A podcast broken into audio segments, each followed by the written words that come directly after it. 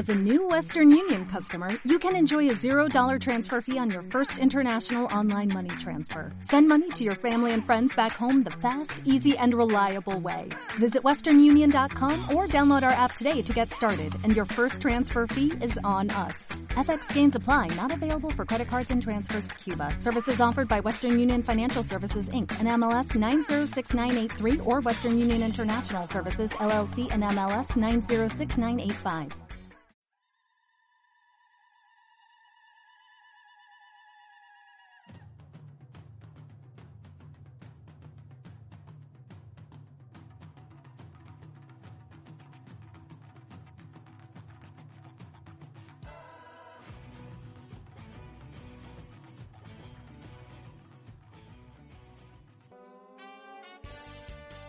Bueno, eh, bienvenidos. Otra vez estamos en esta serie de, charlas que hemos dado llamar Escuadrón 8. En esta ocasión, por segunda vez hablamos con alguien de la educación, en este caso es una docente, y hemos decidido establecer eh, esta comunicación debido a las circunstancias que, que nos aquejan en esta cuarentena y en esta forma de educación a distancia.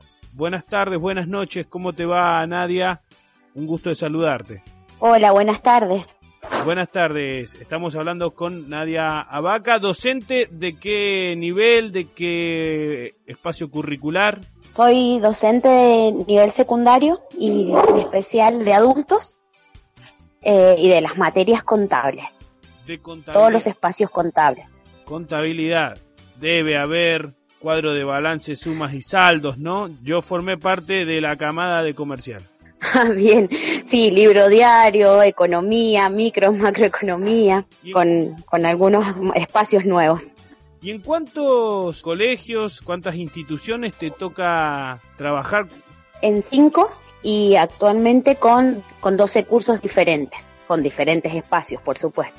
Cinco escuelas, 12 cursos, es un número muy importante. Primer pregunta que se me viene a la cabeza, con esta forma de educación a distancia que ha traído estos tiempos de pandemia.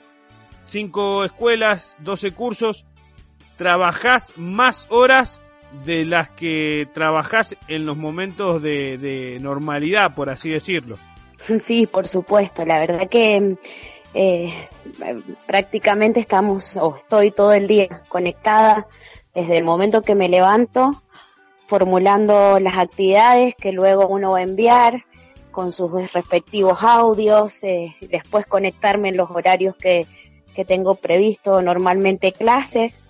Eh, así que sí, la verdad que prácticamente todo el día uno le está dedicando eh, tiempo a esta nueva forma de virtualidad que se nos ha presentado. Esta situación de que vamos a ir hablando distintas facetas que tiene esto de la tra- del trabajo en cuarentena en la educación, pero el tiempo, porque me imagino eh, eh, vi- vivís también con alguien, ahí escucho una niña de fondo, eh, tenés tu, tu vida personal y el hecho de que aumentó el tiempo que te demanda la tarea, ¿cómo te ha afectado a vos en lo personal? Si bien eh, te tira abajo, pero sos predispuesta, optimista.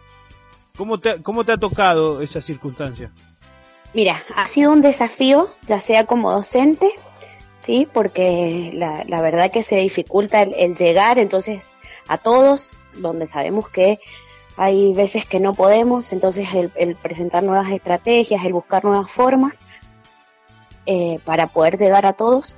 Y por el otro lado, también soy mamá con una nena en edad escolar, lo cual también soy docente en casa para mi hija. Entiendo. Y bueno, y qué suerte que tiene tu hija. Y, y una de las reflexiones que, que- que he venido realizando en estos tiempos de cuarentena es que esta situación ha demostrado un- una vez más o ha hecho más evidente la desigualdad que se encuentra en la educación, ¿no? Porque en la escuela donde hay poblaciones de, de mayores ingresos, en esos domicilios cuentan con servicio de internet, eh, cuentan con más de una PC, cuentan con un teléfono celular cada persona, ahí es más llevadero que en aquellas circunstancias donde no están estas, dadas estas, estas cosas. Y, me imagino que en cinco escuelas debes tener de, todas las características, ¿no? Realidades diferentes. Por supuesto. Esta semana, eh, debido a que, bueno, ya llevamos un tiempo y hay personas que no tienen conectividad o la verdad que hay un solo celular para papá y mamá que están en, centros de adultos, más los hijos, eh, ellos han tenido que verse mm, con la dificultad de resignar y postergar su, su, formación porque la verdad que no tienen las herramientas para poder hacerlo. Así que con un grupo de docentes del, del CEN donde trabajo, eh, elaboramos las cartillas y hemos decidido que una vez cada 15 días vamos a imprimir y vamos a llevar el material a un, a un lugar para que ellos después lo retiren. Ese es uno de los tantos casos que tenemos donde sabemos que hay muchos alumnos que no se les puede ni siquiera acercar el material que nosotros preparamos y que están trabajando con material que ha enviado la nación y que hay directivos que se los han tenido que acercar en forma personal porque la conectividad no llega y porque no tienen las herramientas para poder hacerlo, sobre todo en la zona rural. Y si hay que tomar estrategias que, que antes no han sido pensadas y me imagino que, bueno, esta situación de la falta de conectividad, la falta de acceso a la información de, de cada institución, te sucede en, en, en las escuelas de adultos o también se te presenta estos casos en las escuelas secundarias donde te toca trabajar? Por supuesto, porque hay escuelas de zona rural en las, que estoy, que es la mayoría, eh, los chicos no, no tienen, no tienen forma, no tienen conectividad o no, incluso a modo personal, yo tampoco tenía, por ejemplo, red de wifi en, en mi casa, porque nos, nos habíamos cambiado hace poco, así que mm, no podían, no nos daban más ni siquiera los datos móviles del teléfono para poder responder y cumplir con nuestro trabajo. Así que a, duras penas tuvimos que contratar un servicio de internet, tuvimos que hacer la conexión nosotros, porque obviamente por el aislamiento no había quien viniera al domicilio, así que nos mandaron el kit de instalación y lo instalamos entre yo y mi marido, que los dos somos docentes, para poder trabajar, porque si no, no, había presupuesto que, que alcanzara ni la forma para hacerlo. También docente el marido, mira, me das un, un dato que me lleva a preguntarte que ya me imagino está el lugar para dar clases, así, el lugar de tu domicilio donde se pone la camarita, la compu o el teléfono para hacer la videollamada, ya está destinado ese lugar en el domicilio, me imagino. Mira, sí, está destinado eh, como el sector que, que usamos, eh, pero nos vamos turneando porque al tener niños también nos tenemos que sacar de escena para poder concentrarnos y poder trabajar porque porque la verdad que tampoco es tan grande la casa, tenemos todo el espacio para poder hacer cada uno su actividad eh, en su escritorio, así que bueno, también hemos tenido que, que ir creando espacios dentro de nuestro propio hogar para poder trabajar con el tema de las videollamadas, ya sea con los alumnos o con el mismo equipo de trabajo de docentes o de directivos. Así que bueno, ha sido toda una planificación repentina de reasignar lugares en, en, la propia casa. Por lo que tengo entendido, creo que eh, las escuelas donde tiene las escuelas de mayores ingresos, por decirlo así, o, que tienen ciertas características, la población cuentan con aulas virtuales, las que no contaban se han ido adaptando, el Estado está brindando un aula virtual eh, para que puedan ingresar las diferentes escuelas. ¿Cómo ves vos la implementación de, de, esta, de esta herramienta? Y si en los lugares más, eh, más vulnerables se tiene que usar como mejor herramienta la comunicación por WhatsApp, ¿no? Mira, eh, a modo personal, nosotros hemos trabajado con plataformas virtuales, ya sea para nuestra hija o, o con, con nuestras instituciones. Y la herramienta que seguimos utilizando en su mayoría, porque vuelve a pasar lo mismo, no todos pueden acceder a estas plataformas, no todos pueden trabajar desde el teléfono para poder resolver las actividades, siempre sigue siendo la segunda opción el WhatsApp. Así que o trabajas en la plataforma y a su vez tenés que trabajar con WhatsApp, porque no todos lo, no todos pueden acceder. Así como hay chicos que se les dificulta, que ya lo venimos mencionando hace varios minutos, el, el, acceso y, las herramientas. Te habrás encontrado, me imagino, en 12 cursos, aquellos chicos que, que se ponen en, en, obtusos, que se ponen en negadores y no te quieren trabajar, no te quieren participar. Eh, ¿Cómo has recurrido? ¿Cómo porque lo puede escuchar esto un docente, colega tuyo, una docente, colega, que, que puede decir, ah, mirá, lo que dice esta profesora tiene mucho de razón. ¿Cómo has hecho con esos chicos que a la distancia brillan por su ausencia? Mira, en, en, lo personal hemos tenido que sacar de las listas de WhatsApp quiénes son los alumnos que no nos han mandado ninguna actividad o que no se han podido conectar o que vos ves que reciben el mensaje y no te responden. Yo he agarrado y he empezado a llamar desde mi teléfono personal a los papás o incluso a ellos, depende del que esté que esté en el grupo, porque en los grupos están muchos padres, para saber cuáles han sido los problemas, qué dificultades han tenido y bueno, a partir de eso como que cuando sienten que el docente de algún modo se está y piensa y se preocupa en ellos personalmente y que no manda un mensaje general, he tenido mayor respuestas estas últimas semanas, pero sí, la verdad que, mm, que hay alumnos que, que se niegan, incluso hasta por mucha vergüenza, porque lo que nos pasó, que bueno, a la altura del año que nos encontró, no nos alcanzamos a conocer, sobre todo en las zonas rurales donde ellos se incorporan más tarde porque hay, por la cuestión laboral muchos niños eh, trabajan o cuidan de sus hermanos en época de cosecha, entonces no los alcanzamos a conocer.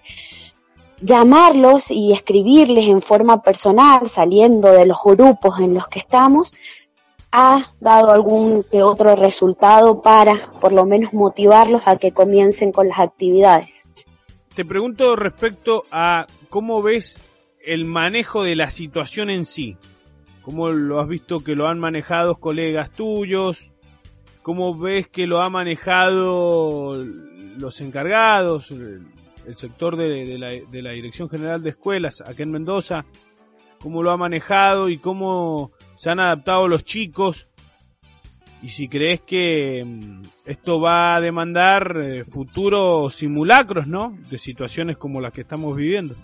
Mira, cómo se lo ha tomado y yo he confiado mucho en, o lo que he visto en práctica ha sido desde los equipos de gestión, desde asesorías, eh, desde el equipo directivo, eh, cada uno ha creado su plan, su forma, su método, su cronograma, todo ha partido desde, para mí, ver desde la institución, es decir, los resultados que hemos tenido han sido en función de, del equipo de gestión, del equipo directivo, eh, cómo han ido implementándolo. Eh, la verdad que, mm, que bueno, ha sido un, prueba-error en las primeras semanas porque no estábamos eh, acostumbrados a esto de la virtualidad eh, en muchos casos. Sí, por ejemplo, podemos tomar en adultos donde hay sistema semipresencial, bueno, ha sido más fácil porque ya había mucho material elaborado, pero en cuanto a la secundaria orientada común, eh, bueno, fue todo en función de los equipos de, gestión y de asesoría, el, resultado de lo que vamos obteniendo. ¿Extrañas mucho en lo personal eh, el ir a la escuela, el saludar a los celadores, compartir el recreo, la merienda con, con los otros profes? ¿Cómo vivís? ¿Extrañás eso? ¿O decís, bueno, no, no está tan mal porque estoy en mi casa, eh, tengo obviamente tiempos que cumplir, pero qué sé yo, no tengo que andar trasladándome, no me tengo que ir de acá para allá? extrañar, extraño horrores, por supuesto. Y te imaginarás que con tantas escuelas y que con tantos cursos ya tenés tus grupos de trabajo, ya tenés con la celadora que te tomas unos mates mientras vas de un lado al otro, así que eso se extraña terriblemente. Para mí no hay nada como el estar, el estar cara a cara, el ver, el compartir. Eh, igual de todos modos en, en los adultos ha sido mucho también eh, lo virtual, el WhatsApp, las herramientas de comunicación que uno tiene también para poder estar conectados, pero se extraña. De reuniones, decís que con los adultos utilizás más. Eh, ¿Qué herramientas usás? Zoom, WhatsApp. Eh, hay una muy que la he utilizado en lo personal que se llama Jitsi, que tiene eh, que pueden ingresar ilimitadamente a la reunión. ¿Qué, ¿Qué herramienta de esas digitales estás usando para aquel profe que, que, puede utilizar el recurso. Me parece que eso es importante en esta época, ¿no? De ir diciendo, bueno, a mí me funcionó esto, a mí me funcionó lo otro. Mira, las primeras semanas tuve muchas eh, reuniones virtuales por Zoom, después la aplicación empezó a presentar algunas dificultades y bueno, pasamos a Zipsy y la verdad que sí, resultó, eh, el WhatsApp, también resultó, los grupos que ya teníamos creados también resultó. A mí Zoom en lo particular me parecía genial hasta que empezaron a circular que habían mensajes eh, de mensajes donde la aplicación había tenido mm, había traído algunas complicaciones a las computadoras, a los teléfonos, pero bueno, sí, una forma de conectarse fueron fueron estas aplicaciones, estas herramientas. ¿Sabe que esto me nace y voy más al plano, bueno, te he preguntado del plano personal, pero eh, me dijiste que sos docente de las materias contables. ¿Sos, ah, estudiaste administración de empresas? Eh, ¿Estudiaste contadora? ¿O hay una carrera de profesorado que desconozco de materias contables? Yo soy profe de nivel secundario, de GB3 y polimodal, como se llamaba antes, en economía y a su vez eh, con, después eh, hice una licenciatura en economía regionales, pero mi título de base es profesora de economía. ¿Y en qué, en qué institución estudiaste? En el terciario de Rivadavia, pero mm, a los pocos años que yo me recibí la cerraron a la carrera, eh, cerraron la carrera esa y de política que estaba, así que mm, que del área contable, profesorados de base en la zona este no quedaron. Te pregunto, te cambio un poco la página, te pregunto, me dijiste que tenés eh, una hija en, edad escolar, me imagino que en primaria, eh, una hija chica, y ¿cómo ves a ese sector de la educación, el primario, en lo particular en tu caso, no? Bueno, ha sido todo un desafío porque no, uno puede educar a muchos, a muchos niños, pero cuando tenés que educar a los tuyos en, cuestiones escolares es más complicado, sobre todo cuando son chiquitos que ellos necesitan a su seño, a su seño en su mensaje, en su video, en su llamada. Eh, su maestra, por suerte, ha estado a las alturas de las circunstancias, con sus videos, con sus mensajes, pero la verdad que el niño necesita de la maestra en, el aula, ese acompañamiento de sus compañeritos, así que ha sido muy difícil porque obviamente para ellos vos sos la mamá, no sos la seño, así que hay días que hay que ser sinceros, no quería realizar las tareas porque ya iba a ver a su seño, porque ella le explicaba su seño, así que ha sido todo difícil. Cuando ha visto que no, no estamos a pronto de salir, bueno, se puso, ah, se pone a hacer las actividades. Se hablando un poco, la muchacha. ¿Es muchacha o muchacha? muchacha, Oriana, no le quedó otra. Em, te pregunto, ¿qué datos tenés? Puede ser que así de versiones o, no, o no te has enterado nada de cuándo se volvería a las aulas. ¿Sabes algo? ¿No sabes? Mira, yo por lo pronto no, no tenemos esa, esa información. Creo que todos esperamos los anuncios que va dando el presidente, incluso hasta el gobernador acá en la provincia, pero creo que estamos como todos, hay una cuestión de, desconocimiento. Todos estamos esperando que esa curva baje eh, o que no suba, por así decirlo, para, para volver pronto.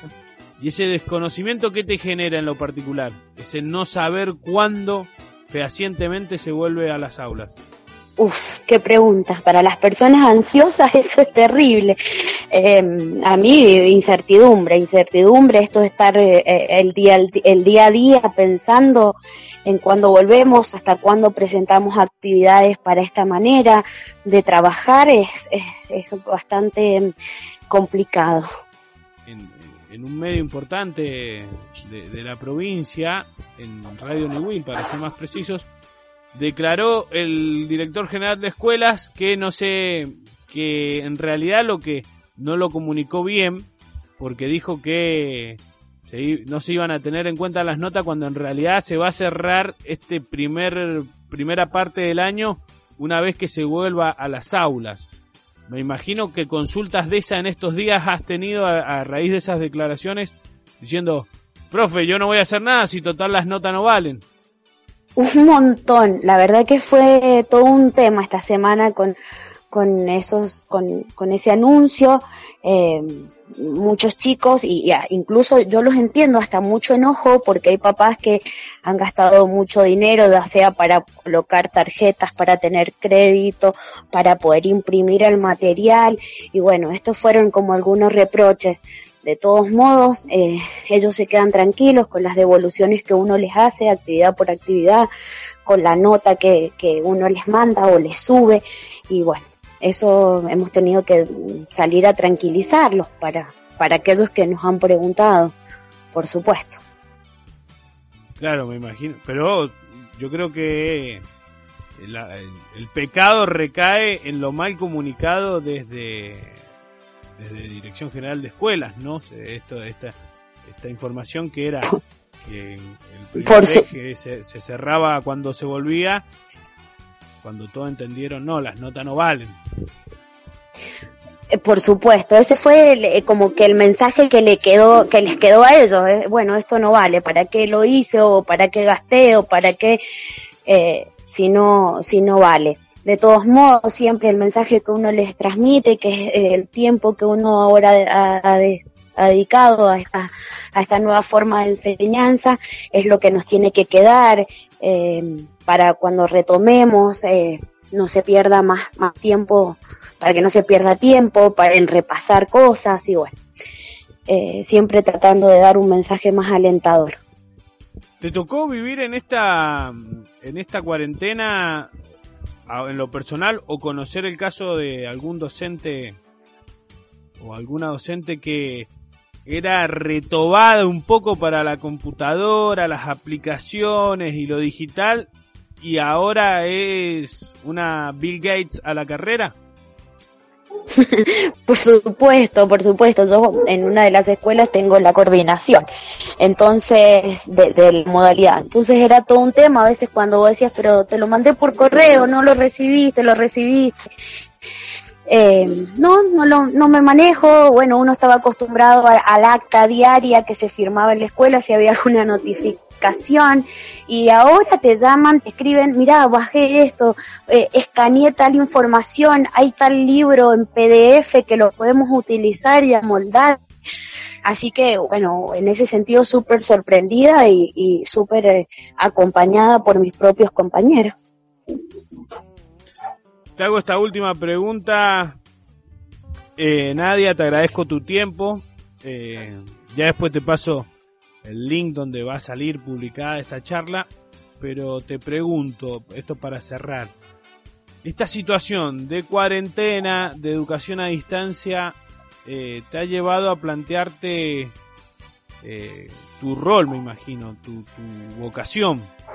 Y, y, qué balances has generado? Si la has reafirmado, si te ha traído cuestionamientos, cómo ha influenciado esta situación en, la elección de, lo que, bueno, termina siendo eh, la actividad laboral de tu vida, ¿no? Uf, sí, la verdad que sí, el, el replanteo de un montón de cosas. Pero en cuanto a, lo, a la vocación de uno, a lo que uno eligió, en mi caso, por ejemplo, ha sido positivo. Decir, bueno, sí, estaba bien, estaba bueno cómo hacíamos las cosas. Tal vez sí habían cosas para mejorar, pero esto es lo mío. Eh, a esto y, y, los mismos alumnos te lo han, me lo han hecho sentir en, en lo particular de, con algún que otro mensaje. Eh, así que sí, yo siento que, que sí, que en mi caso ha sido positivo. Bueno, eh, le preguntamos siempre a los entrevistados eh, qué género musical prefiere que acompañe de cortina esta entrevista. Eh, ¿Usted el gusto particular de Nadia Vaca es? Ah, rock, por supuesto, nacional. Rock nacional. ¿Alguna banda? ¿Alguna cortina en particular? ¿Tenés? Mira, mm. me parece que a vos, me puedo equivocar, tenés voz de que te gustan los fabulosos Kylax. Por supuesto, sí, sí, sí, sí. ¿Está entre tus preferidas o hay otra que, que, está un escalón más? Mira, está dentro de mis preferidas, así que sí, hay un, hay un par más, pero bueno, sí, esa, esa vale. ¿Y rock mendocino? ¿Escuchaste alguna vez? ¿Escuchaste algún artista de acá de la provincia que te haya sí. gustado? Sí, incluso en, en, en, alguna escuela que trabajé en algún momento en la montaña, tuvimos la presencia mm, de, de una banda mendocina que, que hace mucho que también viene sonando y, y si querés también la puedes poner de, de cortita. Decila, decila, así, así los difundimos, ya que son de la provincia. Ah, sí, sí, sí, Pariola, Pariola Choca. A los maipucinos. Ajá, ajá, tuvimos el placer de que nos fueron a visitar a una escuela de montaña de potrerillos donde yo trabajaba. Bueno, muchas gracias Nadia y, y bueno, y en nombre de, de, de, todos los estudiantes de nivel secundario, primario, adultos, privados o públicos, yo creo que así como la gente de la salud, que sin lugar a dudas son los que están trabajando con esta pandemia mucho, eh, yo creo que la educación tiene un, un valor agregado de, la predisposición y de la cantidad de tiempo que le está destinando, siendo que esa cantidad no está siendo totalmente remunerada, sino que en parte, pero no importa eh, los profesores, las profesoras de Mendoza y los maestros y las maestras de Mendoza le están poniendo, eh, están en la trinchera literalmente, como decimos siempre en esta entrevista. Bueno, muchas gracias. Muchas gracias a ustedes por, por tenernos en cuenta. Que tengas buenas noches, Hasta luego.